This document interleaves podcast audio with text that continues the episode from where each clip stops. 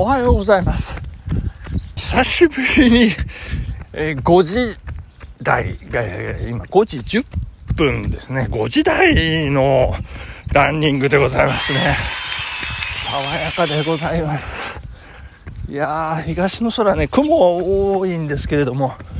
えー白明光線のような感じですね。天使の階段、えー日の光がね、雲に隠れてこう、えーこう、うずうずしているというかね、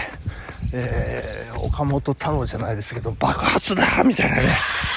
えー日の光がこう、溢れんばかりというような感じですけれども、まあ、ひんやりとした朝でございますね。えー今日金曜日でございます。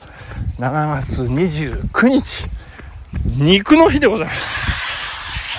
のかつて、えー東京でねあの仕事をしていた頃は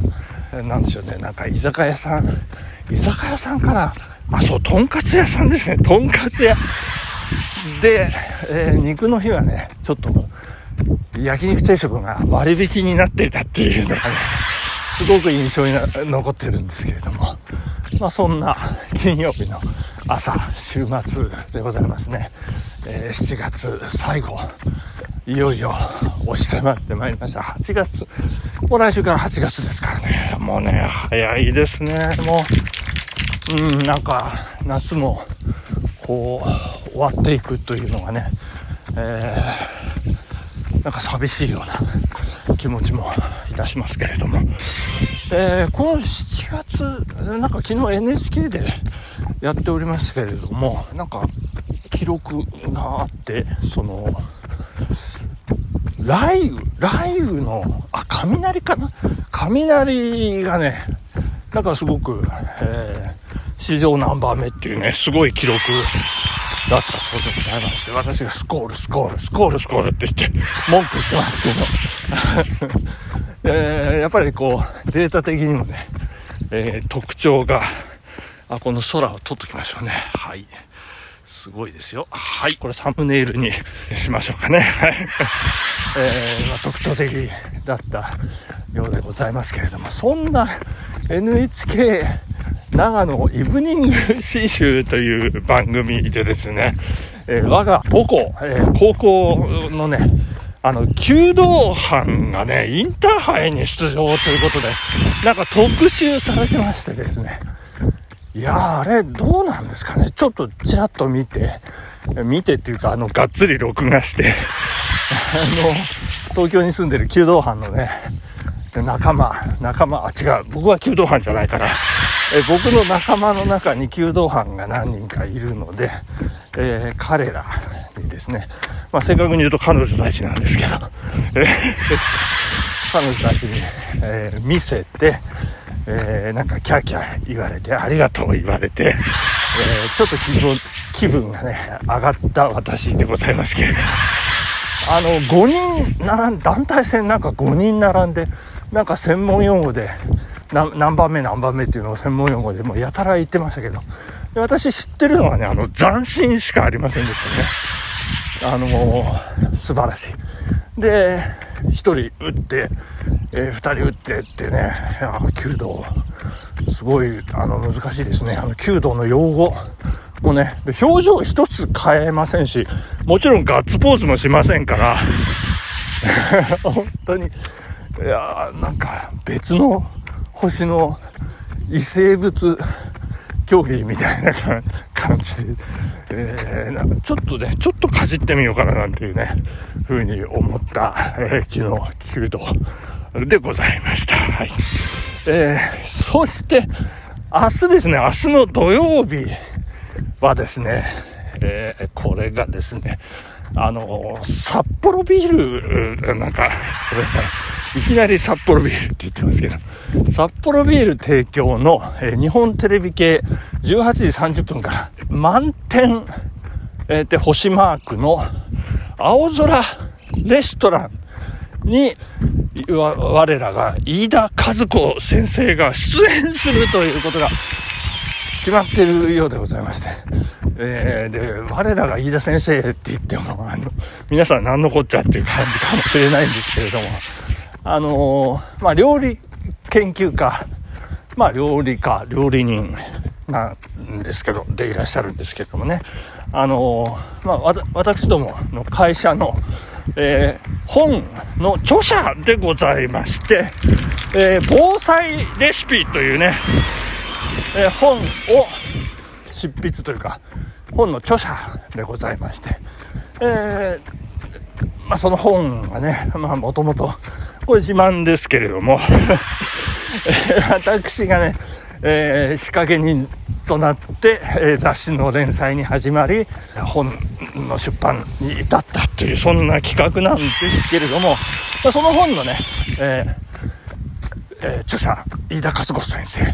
えー、な、なんなんですかね？あの、なんなんですかね？っていうか、あのー、満点レストランで、あの、八王子の牛乳を、あの、特集するということで、そこの、えーとですね、これは、磯沼牧場さんとね、なんか先生個人的に付き合いがあったみたいでございまして、それで、その牛乳を使ったレシピを調理する人が必要だって。あの、普通なんか、あの、その農場とかね、あの、奥さんが作ったり、まあ地元の、あの、婦人会の皆さんとかね、婦人会って今言っちゃいけない。そんな形なんですけど、その料理人を呼ぶというですね、飯田和子先生がね、呼ばれたということのようなんでございますけれども、えー、無事収録が終わりまして、えー、なんかそのディレクターさんとなんか昔話でいろいろこうつながりがあるというようなことでございまして、もしかするとですよ、もしかすると、防災レシピというね、あのー、私が勤める会社の本が、えー、地上波、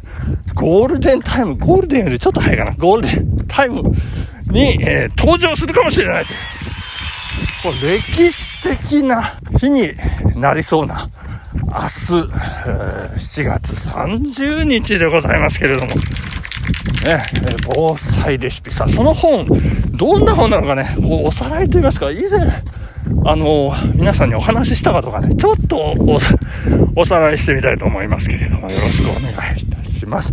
いつもの食事をもしもの食事にということで、そんなコンセプト。ですね。食べることは生きること。いつも、どんな時でもしっかり食べようということでございますね。えっ、ー、と、まあ、防災レシピという名前ですから、もう災害時ね、あの、インフラが途絶えた時に、まあ、あの、限られた、えー、環境の中で、えー、できる料理を集めてるという、でも厳選レシピ、えー、35を掲載してるという本でございます。まあ、その初めの言葉からね、ちょっと抜粋ですよ。えー、日々忙しく生活していると忘れてしまいがちな災害や危機管理のこと。災害は日常の延長線上で突然発生します。非常時に対してどう行動するか。日頃から事前に考えておくことが重要です。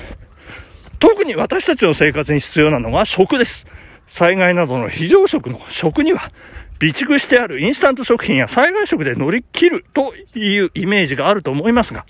そんな時こそ普段から食べている食事に近いものが食べられたら、心のゆとりにつながり頑張ろうという気持ちになれると思うのです。えー、2019年7月、そんな思いが伝えられる月刊誌、月刊消防かっこ東京法令出版で、家で職場で防災レシピの連載が始まりました。そして、より多くの人に、いつもの食事をもしもの食事にすることの意義を伝えるべく、11月、単行本化に向けてプロジェクトチームが立ち上がりました。2000年1月には、レシピ35品を決め、写真撮影のロケーションや動画撮影が進み、編集作業も着々と進んでいきました。ということでございまして。これあの、どんな本で、どんな雰囲気かっていうのはネットで調べていただくとガンガン出てまいりま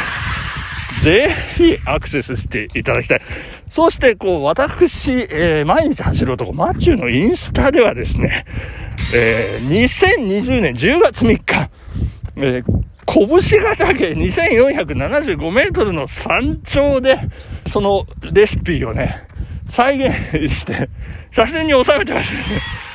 えー、ぜひ見ていただきたい。千曲川の源流の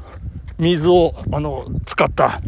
えー、トマトソースパスタを調理して、その本の表紙とともに、えー、写真を撮り、その背景には遠く富士山が写っていると。まあ、そんな写真もございますんでね。えー、ぜひ、えー、インスタ。あ、これラジオプログラムのトップのところに私のインスタの入り口があろうかと思いますんで、ぜひそこで遡って見ていただきたいというふうに思っております。はい、そしてラストです。作ったことのない料理を、もしもの時に作るのは難しいと思います。この本は、非常時のためだけの本ではなく、いつもの食事を楽しんでいただくことで、もしもにつながるよう日常食と、